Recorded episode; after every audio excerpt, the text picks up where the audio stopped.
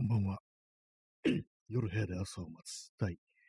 えー60回スタートです。本日はえー1月の7日、時刻は23時56分です。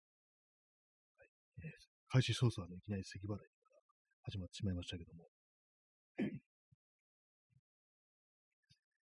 はい。えー1月の7日ですね。なんか、日付変わる前に何とか始めることができたという、そういう感じでございます。ということで、こう日付が変わると日曜日になりますね。はい。あ、チャンツさん、えーこんばんは。ありがとうございます。ね、三日月のギフト、こんばんはという、ね、ギフトいただきましてありがとうございます。今日は三日月なんですかね。あんまこう、月を見てないんですけども、今日は外の様子があんまりこう見てないというね、そういう感じですね。まあ、今日土曜日ね、なんですけども、今日はなんかこう、何もしてないですね。そうですね。良くないですね。ちょっと出かけようかなぐらいのことは思ったんですけども、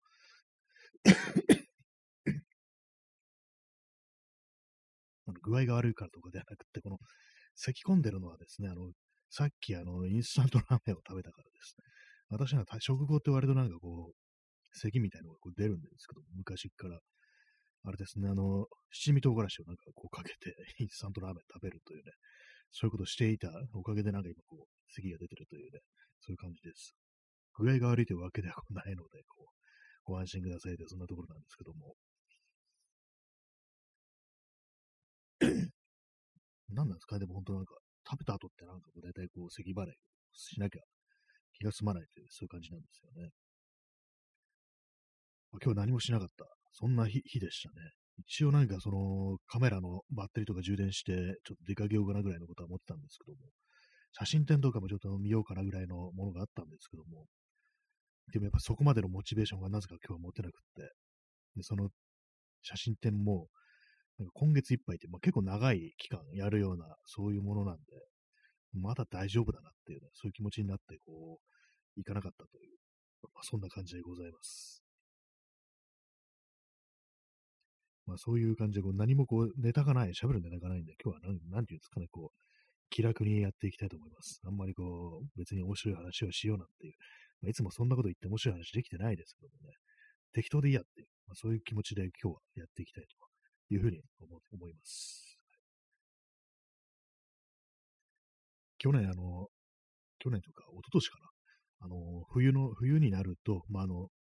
肌が乾燥するということで、ニベアスキンケアクリーム L というね、これチューブに入ってるやつですね。これを買ったんですけども、ちょうど一冬で終わるっていう感じですね。だからニベアってなんか私の肌というか、なんというか、あんま合わないというか、そんなになんかあのー潤いを保ってくれないっていう印象があるんで、これはあの、リピートなしかなという、ね、感じなんですけども、なんか、でもああいうね、なんかあの、ハンドクリーム的なやつ、見てると本当にすごいたくさん種類があって、もう選べないですね、なんかね。で結構あの、香りがあるものが多いんで、なんかね、いざ買ってみて、この香りちょっとなんか、自分に合わない、なんか好きじゃないな、この匂いっていう、そういう風になったら嫌だなっていうのがあって、なんかこう、変えてないんですけども、ね、なくなっちゃったけど、多分買ってないんですけども、なかなかこういうやつ難しいです、本当にね。まあね、あの、昔の日本だったら本当にこう、あれですよ。そんなね、冬だからって肌が乾燥するからってハンドクリームなんて塗ってるのは、ね、男の風上に風上にも置けんなんていうね、そんな感じだったと思うんですけども、今、こう時代が変わりましたか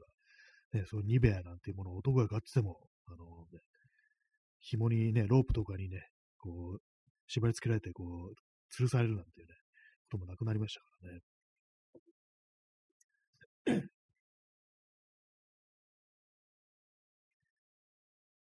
そういうね、ところなんですけども。なんか10日、10日ぐらいから暖かくなるぞみたいな、そんな話を聞いたんですけども。まあ、ここ数日というか、まあ、ね、こう今日8日、ね、日付変わって今8日になりましたけども、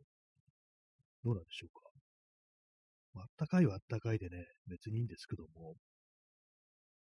あ、そうですね。あ、今見てる、週間予報見てるんですけども、あれですね、あの、13日から、あの気温結構上がるみたいで、15度、ね、金曜日ですね。13日の金曜日ですね。えが15度で、翌日14日土曜日17度、その翌日15日日曜日18度っていうね、結構これあのー、びっくりですね。結構になんか、確かにこれ高いわみたいなこと思ったんですけども、えー、1月、ね、に18度っ、これ本格的にね、あれですね、なんかこう地球がおかしくなってんだなんてことを思うんですけども、ね、明日も13度ですね。いや、なんかちょっと曲がりましたけど、明日も13度。まあね、あのー、寒くないですよね、そういうね。まあ今日、今日本当なんか出かけなかったんで、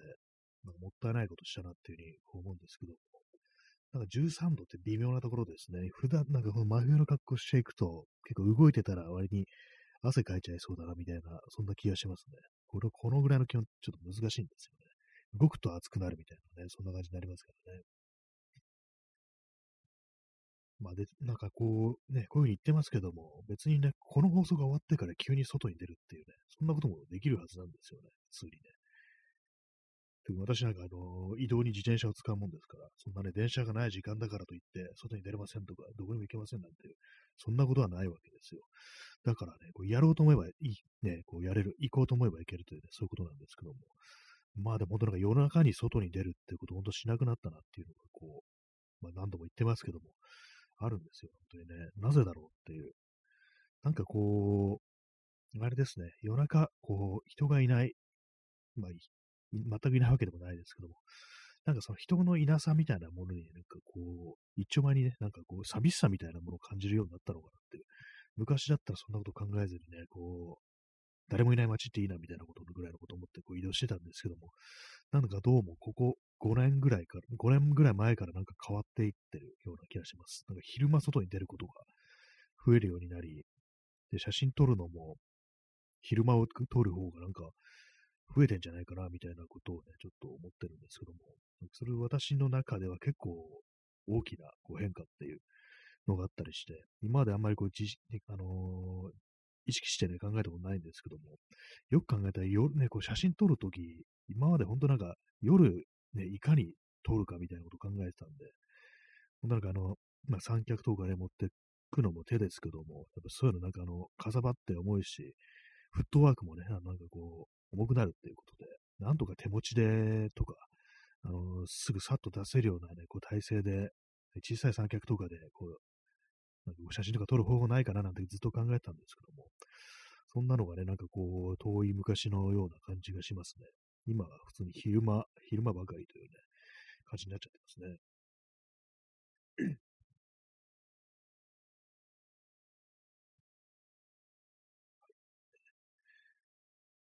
話急に変わりますけども、あの、日付変わって日曜日になったということで、素晴らしき日曜日っていう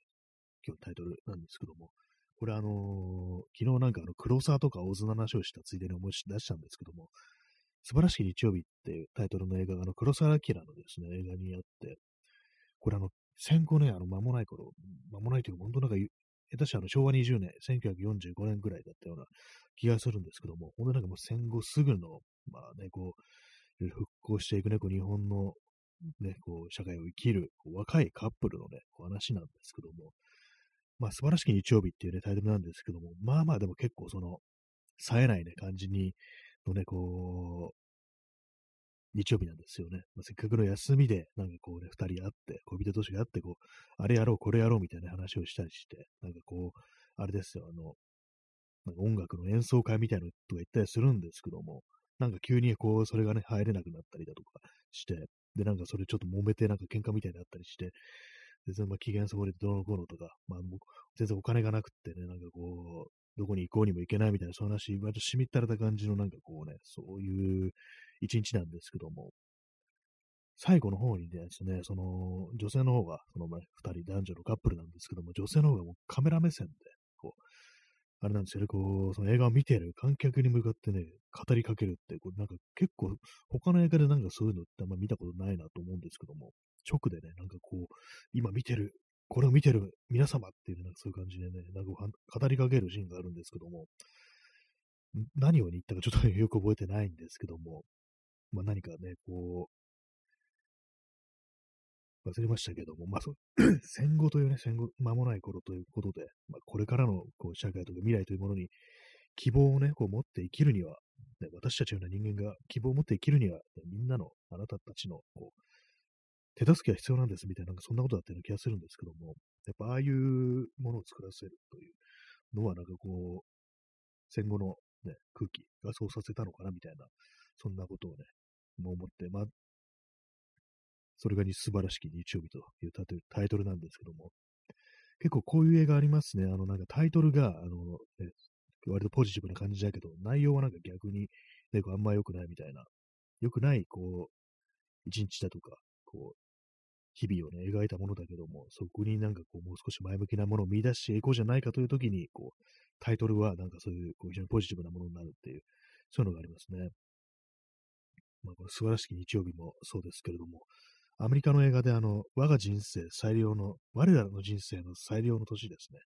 そういうタイトルの映画があるんですけども、あれもなんかこう戦後の話ですよね。復員してきてどうもうまくいかないっていうような、結構まあひどい目に遭うというか、もう全然もうダメダメな感じのね、こう、登場人物たちが出てくるんですけども、まあ一番ほん、本当はなんか本当にこう、我が人生ね、こう最悪のね、年っていうね、まああの、あれありましたけども、あの、ハママイクシリーズの一作目のタイトルが我が人生最悪の時ってタイトルでしたけども、あのタイトルはこの我らの人生の最良の年のこう反対のこうタイトルをつけたというね、そういうことらしいんですけども、まあ、実際その元ネタであるその我らの人生の最良の年も結構あの、その映画の中では最悪の年だというね、まあ、そういうことなんですよね。まあなんかこう、あれですね、今、1月のね、こう、8日ということで、年が明けてという感じなんですけども、そういう時でね、まあ、我々の人、我らの人生のね、こう最良の年なんてね、こういうふうに、あえて言っていくっていうね、それもいいかななんていうふうに思いますけども、実際良くなる、良くならないは、ちょっと置いておいて、言葉としてそういうもので、こう、やっていこうじゃないかなっていうね、気も若干あるような、ないような、ね、何も言ってないようなね、そんな感じですね。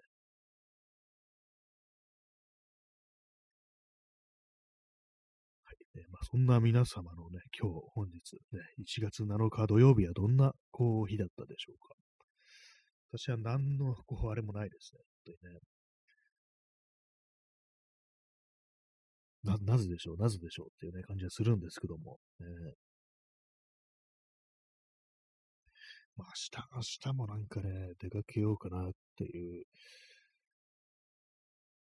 なんかダメですね。本当になんか年明けるとなんか、このぐらいの時ってなんか昼なんかダラッとしてくるみたいな、こうそういうのがありますね。本当にね。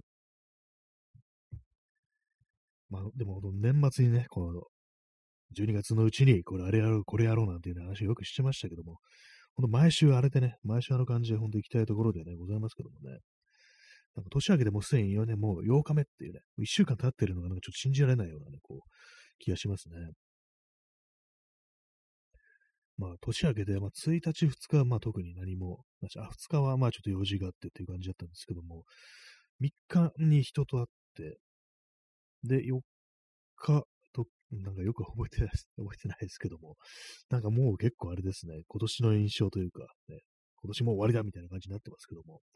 ほんと一日一日何やったかっていうのが意外と覚えてないもんですね、こんな日々でもね。1日はね、この特に何もしなかったんですよ。31日は、12月の31日は、こう、外をね、こう、長時間でこう歩いて散歩するなんてことしたんですけども、1日は何もせず、2日はちょっと用事あって、3日は出かけてね、こう、散歩して、結局散歩会って感じですけども、4日もちょっと用事があってっていう感じですね。そうですね。なんか、細々となんかその間にこう、ね、いろいろなんかやることが入っていくっていう感じなんで、それでなんか、こ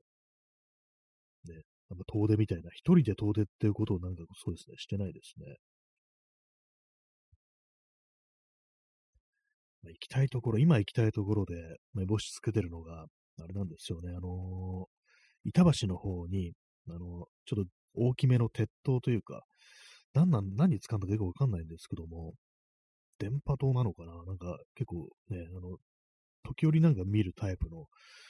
あの、鉄塔の類があるんですけども、それをなんかちょっと取りに行こうかなっていうのと、あとあれですね、あの、どこだったら江東区だったかな、ちょっと遠い江戸川区だったかもしれないですけども、東京の端っこの方に、やっぱり、こう、その手の、なんか鉄塔みたいなものがあるというね、こう、そういう情報をね、こう、耳にしたのでね、そこに行って写真でも撮ろうかな、みたいな感じで、まあ、この二つのね、場所も正反対のところなんですけども、それをね、ちょっと思ってるんですけども、果たして行くのでしょうかっていうね、そういうのありますね。結構あれなんですよね、あの、東京の東側でも、こう、あれなんですね、あの隅田川越えると結構遠いな、みたいなね、なんかそういう気持ちが出てきて、割となんかこう、その腰が重くなりますね。なんか両国ぐらいまでは、この間両国行きましたけども、両国ぐらいまでは私は結構近く感じるっていうね。でもなんかそこから先は妙になんかこう、ね、遠く感じるんですよね。不思議ですね。なんか結構心理的な障壁っていうものが割とこう、ね、同じ都内だとか、ね、23区でね、そんな遠くはないはずなのに、なんかそういうのありますね。結構大きな川とか大きな道路っていうのは結構意識はね、こうしてないくても、周りになんかこうハードルみたいなものとしてこう人の前に立ちふさがるっていうね、そういうのがね、ちょっとね、思うんですけども、そうですね、そういう、あ、そういえば、あの、そうだ、ここのいうようなことをね、今、思い出したんですけども、あの、この間、の、ネットプリントのね、こう、ジンでね、こう、書いたことなんですけども、あの、東京の東側の方の、ね、こう、ちょっと桜並木みたいなところがあってね、そういう話を書いたんですけども、そうですね、あの、そうでした。忘れてました。その大きい道路が、あの、ね、こう、通ると、結構その、かん、なんていうか、こう、人の記憶みたいなものにも結構影響してくるなんていうね、そういうね、ことを書こうかと思ったんですけども、ちょっと忘れてましたね。そそうだ、そのちょっと掘り下げて、ちゃんとね、あの、書こうと思ったのを すっかり忘れてました。なんか、ダメですね。なんかね、書き直そうかな、またね、今度。そうなんですよね。道ってなんか結構、ね、割になんかこう大きな再開発とかがあったりして、広い道が通ったりするっていうなると、なんか本当にそれでなんかね、こう、その以前の記憶ってものが、こう、結構ね、なんかなくなっちゃうっていうのがまああったりして、まあ、東京都心の方で言うと、西新宿とか、結構ね、あの、この10年ぐらいでかなり変わったっていう、10年、もっとかな、15年ぐらいで、なんか新宿のあたりってなんかそんな変わんなそうな気がするんですけども、西新宿がすごい変わってるんですよ。あの大きなビルとかがこう、ね、なくなったりできたりっていう、そういうのがこうあったりして、かなり、ね、こう変化があるところなんですけども、私も前はね、なんかね、そう、このね、こう結構様変わりした、こう新宿のね、そこ結構散歩とかね、してる時あったんですけども、いざなんかこう変わってね、こう、以前の風景というものが失われてみると、元ここ何やったっけって僕全然こうわかんないっていう感じになりますね。本当、白状なもんですのでね。今、タワーマンションとかそういうのが建ってるあたりも結構なんかこう、入り組んだ路地だとか、本当なんかね、こうアパートとかがあるようなところもあったんですけども、結構今ほとんどその辺、一掃されてるな、みたいなね。鳴子坂とかね、なんかこう、ありますけども、そういうね、坂がありますけども、あの辺とかね、すっごく変わってるはずなのに、もう全然思い出せないんですよね。なんかたまにね、なんか本当、こう思いますね。なんかこう90年代の、ね、こう東京に、ね、ワープで、ね、タイムスイップできたら面白いだろうなっていうね、ことを思うんですけども、ね、結構本当なんかあの、ね、今日ツイッターであの、98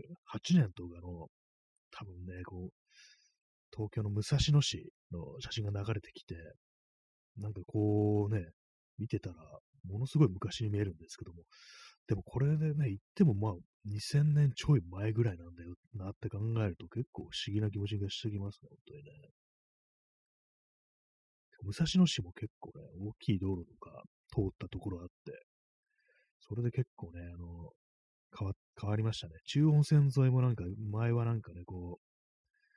あんまこう、ね、歩行者に優しくないようなこう道だったりとか、あともう高架化されてなくて、あの、開かずの踏切みたいなものがね、結構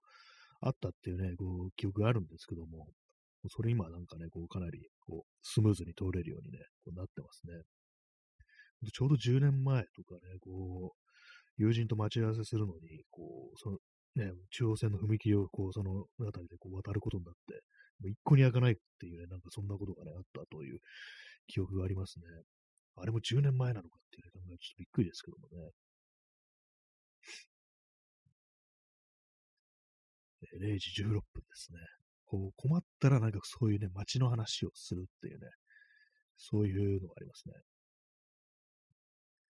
そうですね、街の話を思い出したんですけどもう、あの前にその、陣で書いたのが、三鷹のあたりのね、話を書いたんですけども、三鷹のね、駅の線路をね、またぐ、あの、古線橋っていうね、あの、線路をまたぐ、ね、こう、橋って書いてね、結構有名な、その、ものが、そう、スポットがあるんですよ。なんで有名かっていうと、太宰治が、まあ、三鷹に住んでたんで、でそれなんかよくね、なんかその絵を通ってたみたいな、そういうね、こう、いきさつがあって、で、まあ、その古戦橋っても、三鷹に、あの、太宰治が住んでた頃から回るってことで、まあね、あの、すっごく古いっていうね、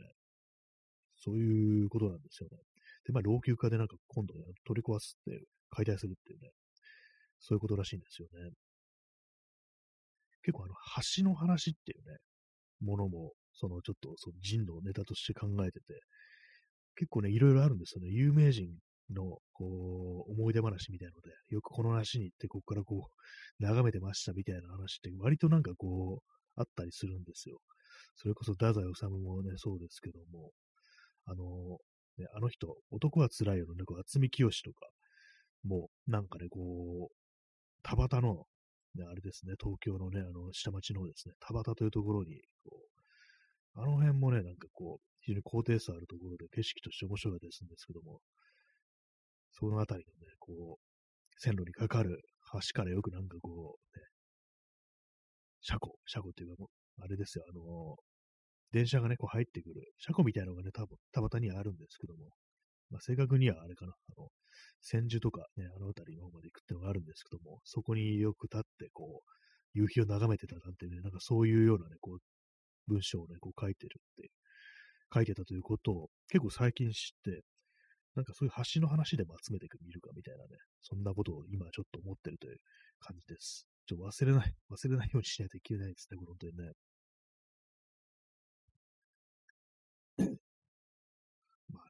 こ、んだけね、人がたくさんね、こう、いるわけですから、ね、いろんなところにいろんな人のね、こう、ね、有名人じゃなくてもね、誰、誰にもなんか顧みられないような、何の思い出もないような場所ってあんのかなっていうね、こと思うんですけど、多分ないですよね、そういうところっていうのはね。どこにね、どこにいても何かしらの、なんかの思い出みたいな、誰かの思い出みたいなのが染みついてるんだなって考えると、ね、こう、なんかこう歩いててつまんないななんていうね、ふうに言うのもね、ちょっと悪いような、なんかそんな気がしてきますね。で、ほんとなんか人、ね、一人で歩いてるとなんかほんとなんか最近つまんなくって、まあ、気づかないんですよね、なんか面白いものがあっても。なんか不思議とね、人と一緒に歩いてるとなんか、あ、こんなんあるわみたいなね、こと気づいたりするんですけども、なんかどうも一人でね、こうやってるとき、歩いてるとき、全然なんかそういうの気づかないっていうんで、ちょっとその辺のね、なんかこう、感覚ってものをもう少しなんか昔みたいにね、研ぎ澄ましていきたいななんていうふうにね、こう、思いますね。あ、P さん、ファイト、ありがとうございますね。あ、うさぎがね、うさぎがあの、チアガール的な感じでね、チアリーダー的な感じで、こう、あの、なんか振るやつですね。なんていうんですかね。のでわかんないですけども、ね、ファイトいただきましてありがとうございます。そして、ピースもいただきました。ありがとうございます。そして、続いて、参上いただきました。様々なギフトをね、こう3連続でいただいてありがとうございます。いいですね。こう、賑やかで、賑やかでいいですよね。こういうふうにいろいろあるのはね。ありがとうございます。P さん、また来ますって、ね。そういうのもあんな、何でもありますね、なんかね。一時退出、退出みたいな感じですね、また来ますって言うと。やあやあっていうのもね、あったりして、いろいろと今いただいております。ありがとうございます。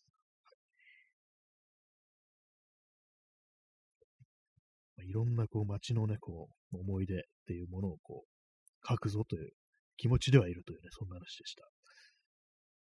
P さん、今来ました。ありがとうございます。なんか前からいたような気もするんですけども、ね、普通になんか結構前からいたような気もしますけども、まあ、これ全然ね、そういうね、こう、初見ですとかいうね、まあ、あからさまになんかこう、初見じゃないのにそういうことやっていくっていうね、そういうこと全然ありな放送なんで大丈夫です。はい。ハートありがとうございます。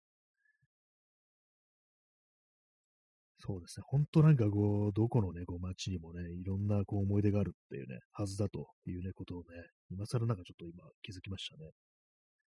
耳かきさん、えー、延長してありがとうございます。延長させていきます。は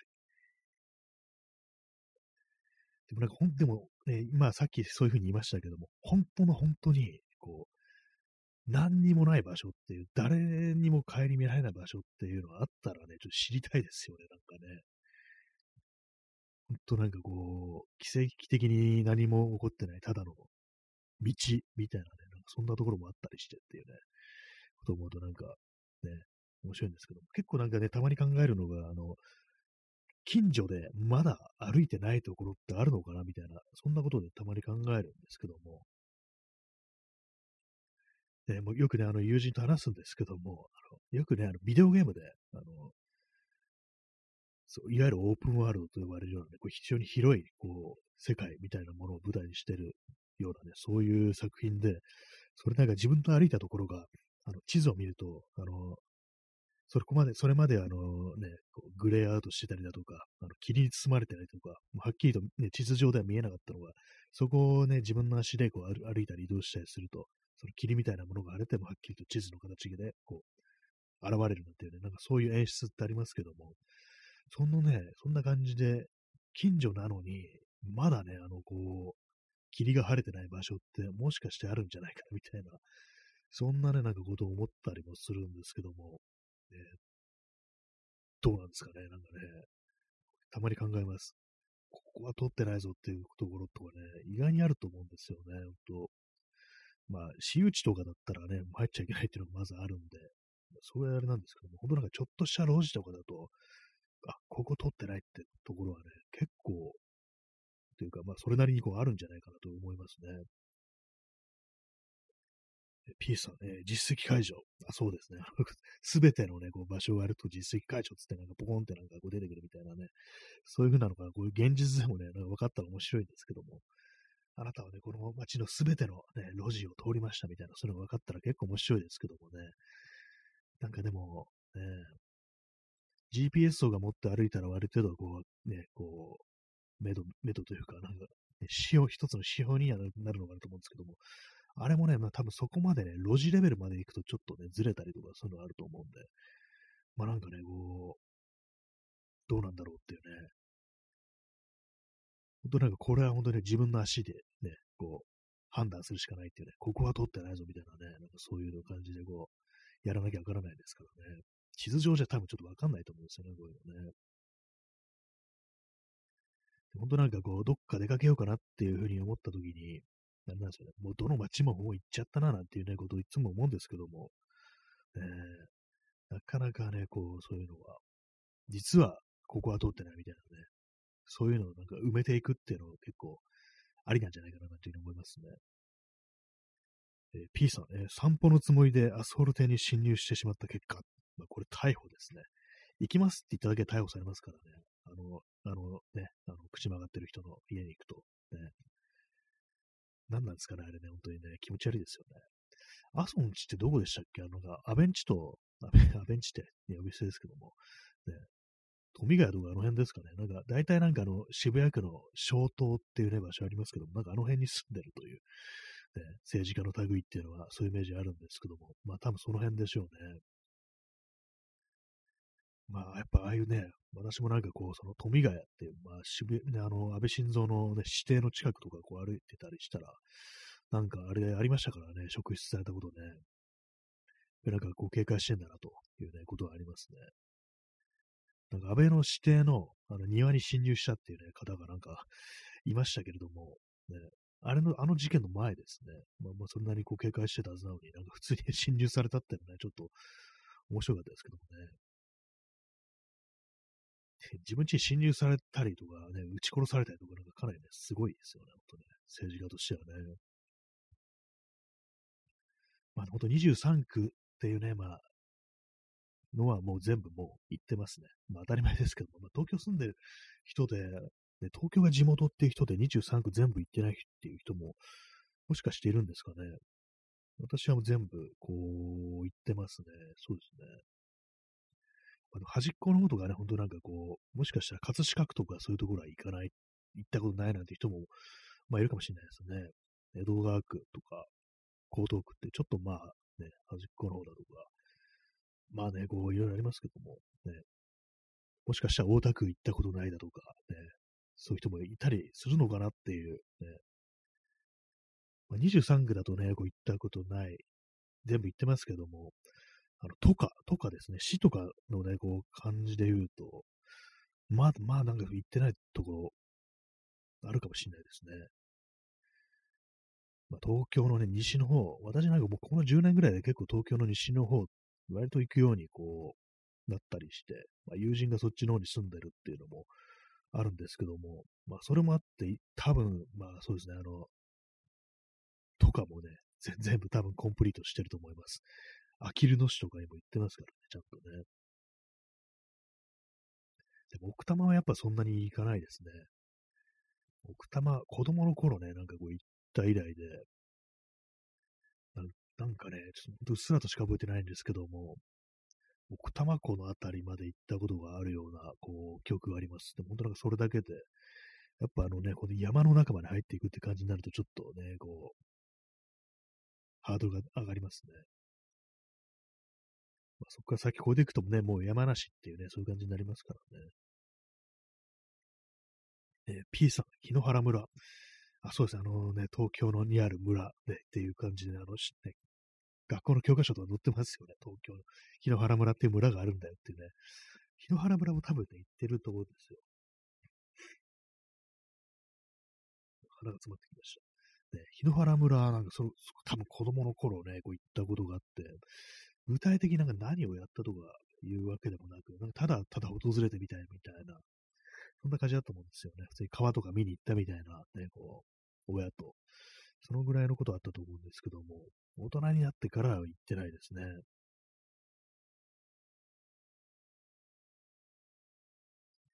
まあでもどうなんですかね、日野原村とか、ね、こう、アクセスがね、なんか下手したら埼玉とか行くより、埼玉、神奈川行くよりね、結構大変だみたいなね、そんな感じはありますよね。私の中でね、こう、結構何度も言ってるんですけども、結構、東京のね、あの、その西の方、まあ、郊外みたいなところに対する、ちょっとファンタジーみたいなのがこうあったりして、なんか郊外っぽい風景みたいなものに、なんか謎のなんかね、なんなんていうか懐かしさみたいなものをね、こう感じることがこう、あるんですけども、私あの23区の生まれなんでね、全然そこで生まれ育ってはいないんで、そういうふうに思うのはちょっと変だと思うんですけども、まあ、おそらくは、あの、映画だとか、それからまあ、それこそアニメだとか漫画だとかで、結構その西東京みたいなところをね、こう舞台にしてるところがあったんじゃないかみたいなね、それでなんかこう、うっすら、こう、そういう感じでフィクションの中でね、こう、東京の西の方みたいな郊外っていうものに触れて、それでこう、なんかこう、謎の懐かしさみたいなものをね、ちょっと感じてたりしてるのかなっていうふうに思いますね。まあでも今なんかこう、もう慣れちゃってね、なんかあんまりこう、特にそういう感じっていうものね、なくなりましたね。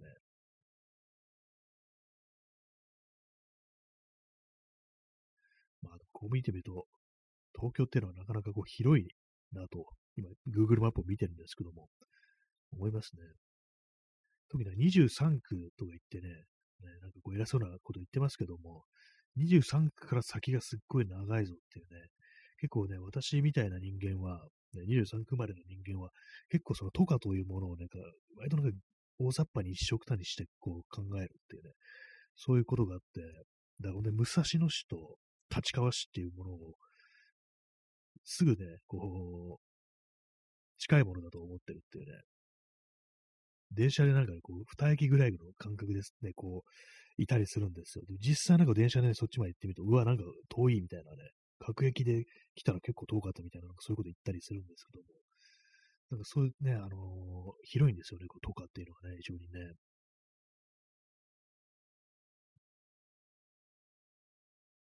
ま、まあ、それだけです。こうまあ、でもあれですからね、本当にこう、大体なんかこう、23区っていうと、まあ、新宿、渋谷、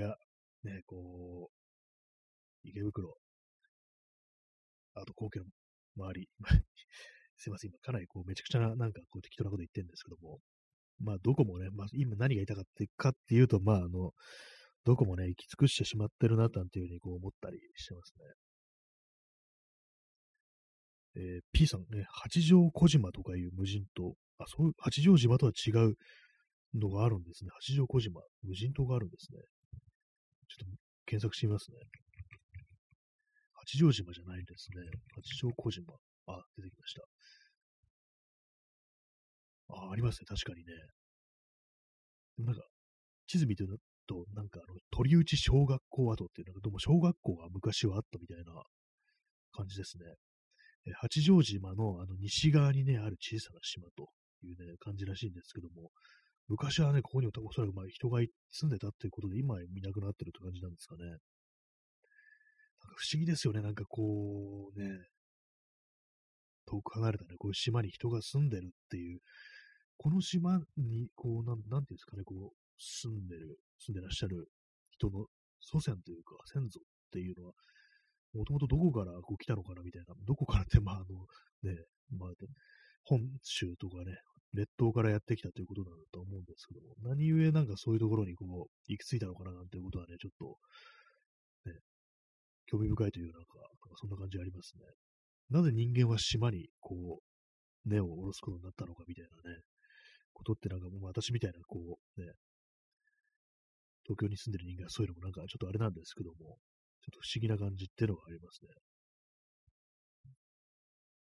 確か東京には、東京23区には島はないっていうことらしいんですけども、なんかね、あの荒川だったかどっかに、ちょっとしたな中洲じゃないんですけども、なんか島みたいなのがね、こう一部分こう、あるんですけども、それはあの中之島っていうね、名前なんですけども、これはなんかこう、ちょっと検索してみたら、前に見てみたら、島なのかななんか結構あの微妙微妙なところであるみたいな、なんかそんな感じで、まあ、島とも言えるみたいなね、なんか、結局よくわかんなかったんですよ。そういうところあるらしいんですけども、ここもなんかね、ちょっとね、行ってみたいというね、気がしますね。行ってみたいというか、まあ、すぐそばを何度も撮ってるんですけども、そんな感じで島みたいになってるところがあるっていうのはこれ知らなかったんで、ちょっとね、ここもなんか一つ、ね、こう、チェックポイントだな、なんていうふうに思ってます。これあの、岩淵水門っていう水門があるんですけども、ここに。ここはね、結構あの、心霊スポットみたいになってますね。水門のところであの、それこそあの、ね、溺れた人だとか、まあ、土左衛門ですよね。歴史、歴史した人、土左衛門がなんかそこで上がるなんていうね、感じで、そういうのもあったりして、まあ、流れ的にそこでなんかこう、ね、遺体が、仏様が、とどまるっていう、ね、感じらしいんですけども、それもあってなんかこう、心霊スポットみたいに言われてるみたいですね。久々に心霊スポットの話しちゃいますね。最近なんかそういう怖い話なんかしなくなりましたね。ネタがなくってね。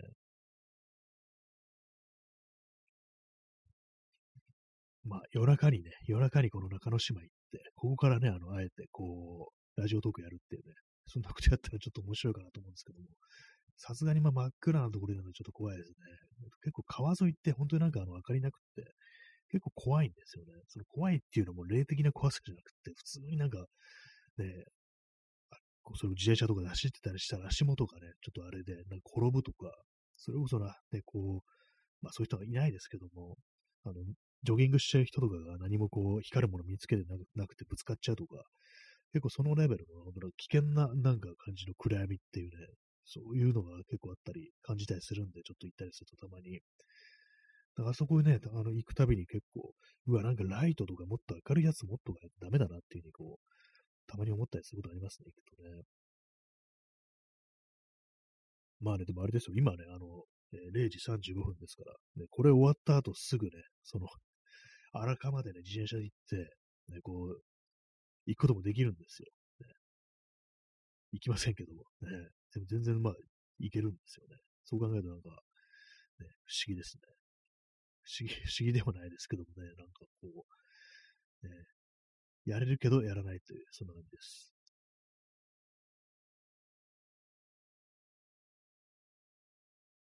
まあ、川沿いって結構でもあれなんですよね。割となんか、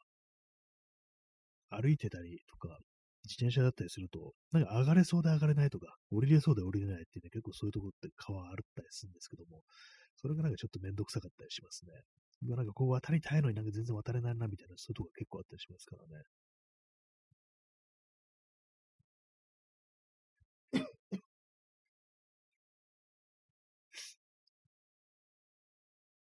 ほんとどこね、ここは行ってないな、みたいなことはなんか本当にこう、ない、ないんですよね、本当にね、こう、ざっとね、こう地図を見てますけども、ね、ないですね。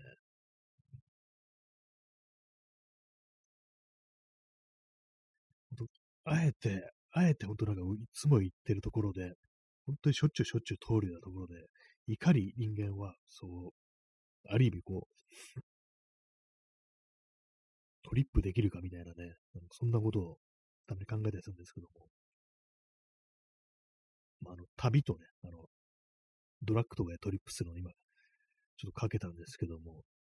なんか本当になんかこう、常にね、毎日毎日がこう、新鮮で、ね、こう、歩くのがね、こう、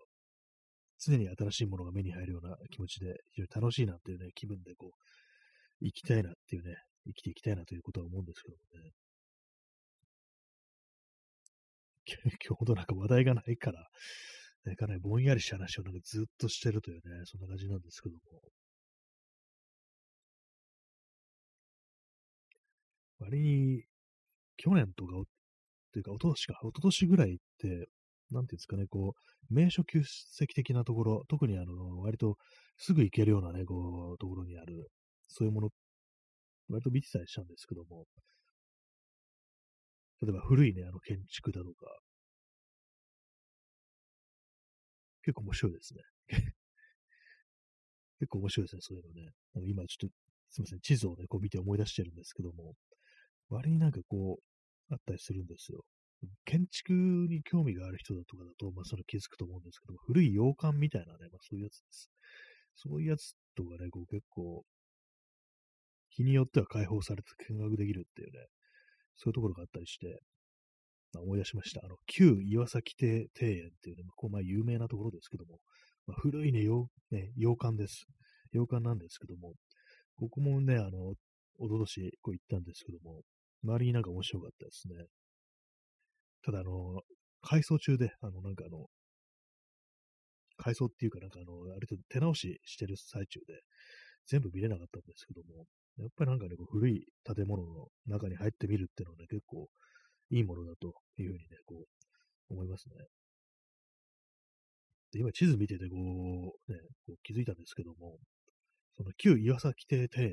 ね、これあの、何区だろう？えっとですね、台東区ですね。前はあの上野公園の忍ば池のね、割と近くにあるんですけども、その旧岩崎庭園の北側に坂があって、そこ無縁坂っていうね、こう坂なんですね。なんか今思い出したんですけども、あの、さだまさしの曲で、無縁坂っていう曲、あった気がするんですけども、なんかさだまさしのイメージ、私の中で、ね、あの、なんか長崎のイメージがあるんですよ。なんか、まあ、さだまさしが長崎生まれなのかなのかよく知らないんですけども、なんとなくね、そういうのがあったりして、なんか東京の風景じゃなくて、どうしてもなんかそのね、こう、地方というか、なんか長崎の風景みたいなものを私は勝手になんかね、こう当てはめてたんですけども、もしかしたらあの歌にね、こう、さだまさしのね、無縁坂に、という曲に出てくる坂ってここなのかなというふうに、こう、ふと思って、なんかね、こう、あれだと思います。幼い頃の、なんかこう、母親と一緒になんかこの坂をよく通ったみたいなね、なんかそんな感じの歌だと思うんですけども、なんかで聞いたことあるんですよ、それね。妙に覚えてて。結構なんかあの、怖いんですよね。その無縁坂ってなんか怖くないですか？あの、なんかよく無縁仏とかね、あの、身寄りがない人のね、こう、がね、こう、亡くなると、まあ、その無縁、誰とも縁がないってことで、無縁仏なんていうふうにこう言われるっていうね、ありますから、その無縁坂というね、こう、そういうものもなんか非常になんか自分の中で怖い言葉みたいなね、こう、感じのことをね、こう、思って、で、そのなんか、さだまさしをね、無縁坂、無縁坂っていうね、曲も、なんかね、怖かっ怖いというね、そんな何度も聞いたわけじゃないのに、なんか妙に怖い歌っていうね、そういう印象がこうあって、それでね、妙に覚えてたんですけども、あ、ここ、ここ無縁坂な、みたいな感じでね、今、ね、こう、気づきましたね。そして去年ね、一昨年か、一昨年の夏にね、通ってますね、私ね。しかもね、あれですよ、こう、この近くで私、あの、松ぼっくりをね、こう踏んで、あの盛大にこけるっていうね、ことをね、こう、しましたね。思い出しました。ね、ここだっていうね。無縁坂のすぐ近くだったんだっていう感じなんですけども、ね、ほんと、ま、そうなんですよ。自転車乗ってて、でちょうどなんか曲がり角のところに、こう、松ぼっくりを落ちてて、それを踏んでこけたっていうのがあるんですけども、え、今私そのストリートビューでね、こう見てるんですけど、その現場を。松ぼっくりがね、なんか落ちるような、まあ木はね、あるんですけども、すぐ近く灯台なんですけども、ちょっとね、あの、私、あの、木に詳しくないもんですから、その生えてるのがね、うち松かどうかっていうのはわからないんですけども、もしかしてこいつが松ぼっくり落としたのかみたいなね、ちょっと今容疑者みたいな、そういう木がね、今こう画面に映ってるんですけども、まあ確かになんかこう、その曲がり角にね、落ちてもおかしくない感じですね。これが、あのー、あれだとしたら、松だとしたら、ね。すいません、本当なんかどうでもいい話してますね。今日、ちょっと喋ることがないんでね、これ、こんな放送ね、初めてね、聞きに来た人いたらびっくりですよね。なんか松ぼっくりが落ちてたって話を何度も何度もしてるっていうね、びっくりですね。結構あの坂ってなんかちょっと、ね、怖いイメージとかありますよね。いろんなね、こう、ものの、民族学とかそういうね、話だとか、そういうね、ものの本によると、坂ってのもある意味異界であるみたいなね、異なった世界とかね、そういうことを、そういうところであるなんていうね、ありますからね。幽霊坂とかね、なんかいう名前のね、こう、坂が東京にはね、なんか3、4箇所あるっていうね、そういうのがあって、文京区にも2箇所ぐらいあって、あと港区の方にもあるんですよね。まあね、あの、いずれもなんかそんなに怖い感じではないんですけども、今のね、こう、非常にね、こう、都市化したね、こう、時代においては全然怖くはないんですけども、まあ確かに昔みたい、昔はなんか本当になんかこう木がうっそうと茂ってて、周りもなんかあんまりこう人が住んでるようなところじゃなかったみたいな、そういうところがあると、まあなんかこう怖いというか、何かが出そうなところであるっていうね、まあそういうふうな、こう、想像する人がいたっていうのは、まあわかるような気がするというね、まあそんな感じですね。あの、あれですね、ハッピーエンドっていうバンドの曲にもなんかあの、幽霊坂とかなんかそのままね、こう、タイトルであったようなこう気がします。幽霊だ幽霊ね、ストレートすぎるって感じしますけどもね。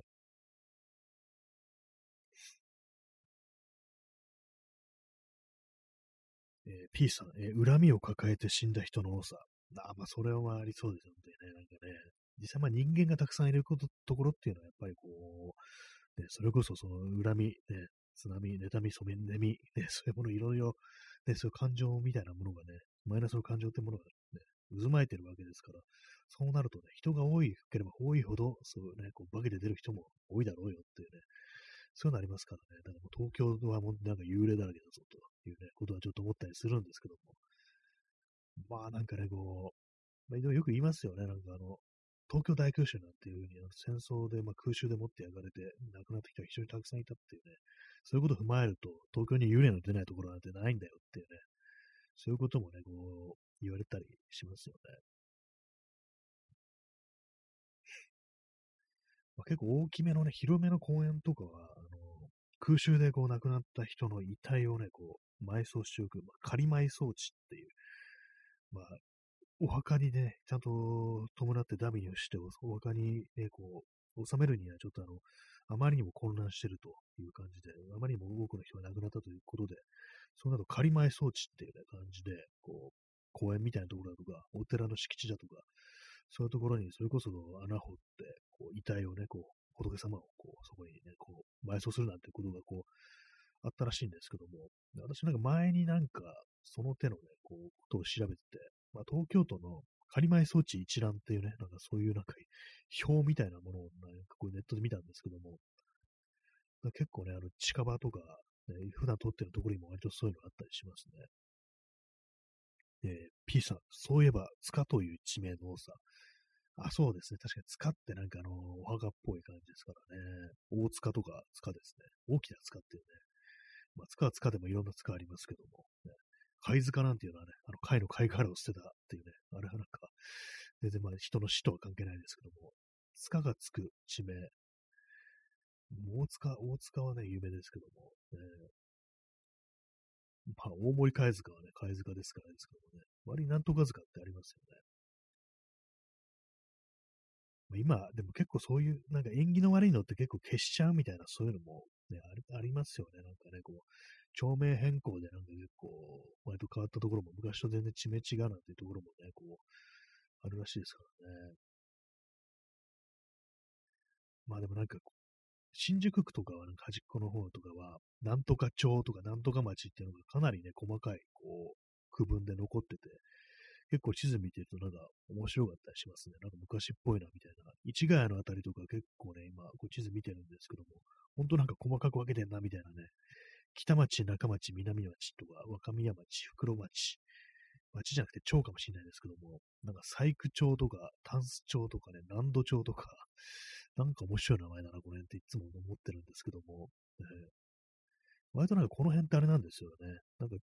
空気的に下町っぽいようなところがあったりして、まあ、前もね、話したと思うんですけども、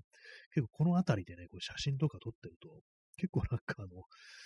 声かけられたりするんですよね。何撮ってるの？みたいな感じで、なんか妙にこの辺住んでる人って気さくな人が、なんか変になんか多いようなね、変にっていうのもあれですけども、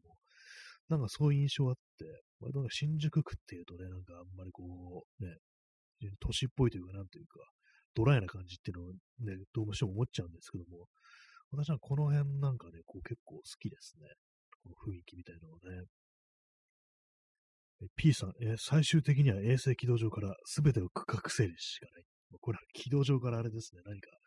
何か放たれてますね。これね、一気になんかもうクレーターみたいになっちゃってるっていうね。最終手段ですよね。こう全てを焼き払うしかないっていう感じですけども。ね、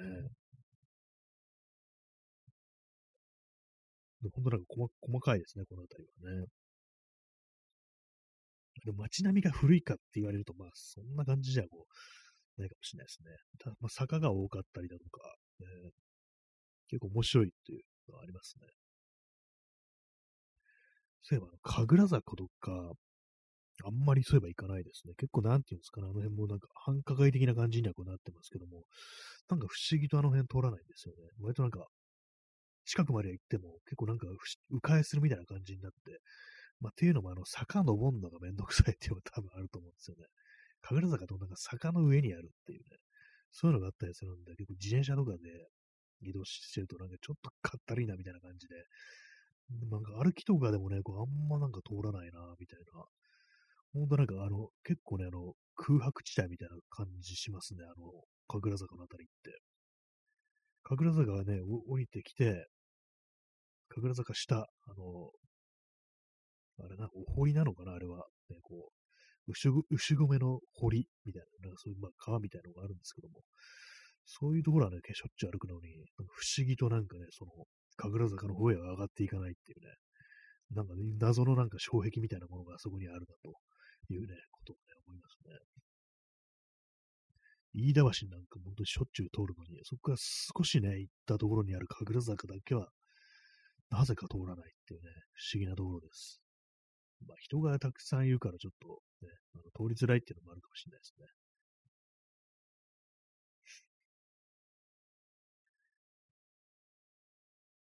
なんか地図を見て、こう適当、適当なことを言って、なんかね、こう、お茶を濁すという感じのね、こう放送ですけども、えー、文京区もまあまあ行ってないところがね、私は未開拓なところがあると思います。なぜなら坂が多いからっていうね。坂って結構ね、あの、疲れるんですよね。だるいんですよね。割となんか無意識のうちに、こう、迂回してるところが結構ありそうなんですよね。本当なんか全てをね、あれですね、あの、今までこう自分の人生で通ってきた道、全てがこう一覧可視化されたら、すごい面白いなっていうふうに思うんですけども、えー、見てみたいですね、そういうのね。意外になんかど、全然ね、こう、対して移動してなかったってのはちょっと嫌ですけどもね。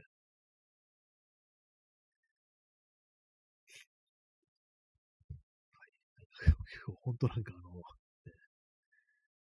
どうでもいい話をこうして、1時間こう喋ってますけども、大丈夫でしょうか、ね、全然面白くもないともないじゃないかみたいなことちょっと思っちゃったりするんですけども、東京のね、ほんと東京のローカルな話してますからね、今日ね、本当なんか東京住んでないとよくわかんないよっていう感じでね、ちょっとね、あの、傲慢でよくないですね、そういうところね。東京の話、ね、してみんななんか分かってくれるっていうふうにね、ちょっと思ってるのは、なんか良くないなというふうに思いますね。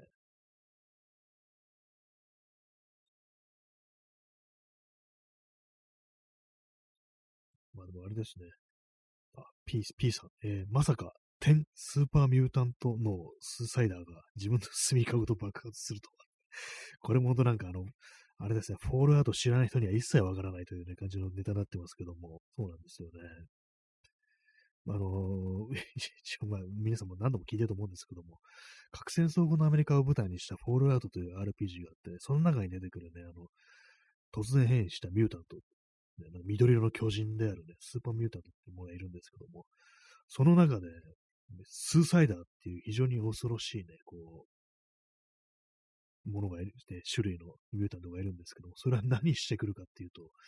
あの、核爆弾を持ってこっちに向かって一目散に突っ込んでくるっていうね、非常になんか恐ろしい存在がこう、いるんですよね。普通に核爆弾を持ってくるっていうね。まあ、それこそあのラグビーのね、なんていうんですかね、あの、タッチダウンっていうんですかね、あの要領でなんかこう、ダッシュでこっちに向かってこう、核爆弾抱えて走ってくるっていうね、のがあったりして、それですね、そのね、なんか天皇とスーパーミュータント一緒にしてるっていうもうなんかちょっと元ネタがなんだかよくわかんなくなりましたけども、まあ、この放送でよくね、なんかそんな話をしてるんですけども、自分の住みかごと爆発するっていうね、皇居がね、皇居がなんか本当になんか、まるっきりクレーターみたいになったらちょっと面白いなっていうふうに思いますね。巨大な、ね。今、周りがなんかお堀に囲まれてるわけですから、あそこでなんか巨大な爆発とかあったら、なんかあの、湖みたいになるんじゃないかなと思ったらちょっと面白いですね、なんかね。あそこがぽっかりとね、こう、穴が開いてね、あの、それこそカルデラ湖みたいな感じでね、こう、湖になるっていう風に考えると、なかなかロマンのある風景だなというね、感じがしますよね、本当にね。結構その廃墟というか、あのね、文明崩壊後の東京の姿みたいなものをこう想像してみるっていうね、スカイツリーとか東京タワー立ってるんですかね。東京タワー、あれ、ちょっと、あの、東日本大震災の時に曲がりましたからね、先端がね。ちょっとどうかなっちゃうかもしれないですね、あれはね。スカイツリーとかどうなんですかね、あれはなんかこう、えー、どのぐらいの、その、ね、地震とか何にしろ災害に耐えられるんですかね、ああいうのね。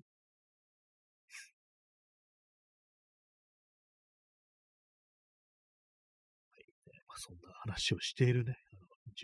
12月じゃないや、1月のね、日付変わって8日のね、こう、素晴らしき日曜日なんですけども、なんかこう実際の風景を見ながらね、もしこれがこうなったらとか、本当なんかあの、大地震起きたらとか、核爆発起きたらみたいな、そういうの考えながら歩いてみるっていうのも一つ、なんかいろいろ興味深いかもしれないですね。あんまこう地震のことそんな考えてないですからね、いつか来るなんて言われてますけども、ね、どの程度、どの辺がどの程度どういう風になっちゃうのかってことを私そんな考えてなくて、まあ、せいぜいね、なんかこう、木造家屋の多いところは火事じゃやばいぞぐらいのしかね、覚え、まあそういう認識、え雑な認識なんですけども、どうなんですかね、本当にね。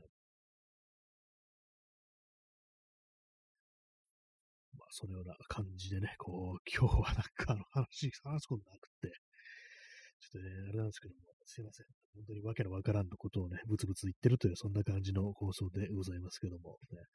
明日はちょっとなんかしたいですね、本当にね。どっか出かければいいんでしょうけども、ね、今日言ったみたいなことを考えながらね、この東京の街を歩いてるっていうね。あ P さん、そのクレーターに住み着くチャイルド・オブ・アトム。まあ、これもフォローアートネタなんですけども、チャイルド・オブ・アトム、これあの核兵器をあの信仰の対象にしてるっていうね、まあ、これあの、猿の惑星とかに出てきましたね、こういうのね。元ネタその辺だと思うんですけども、まあ、そういう感じのね、なんか非常に週末というか、なんというか、世界の終わりのその後の風景という、感じをね、そういうのを重ね合わせながら、こう、東京の街というものを歩いたら、ちょっと面白いんじゃないかな、ということをね、少し思ったりします。はい。そんな感じで、えー、ご清聴ありがとうございました。それでは、さよなら。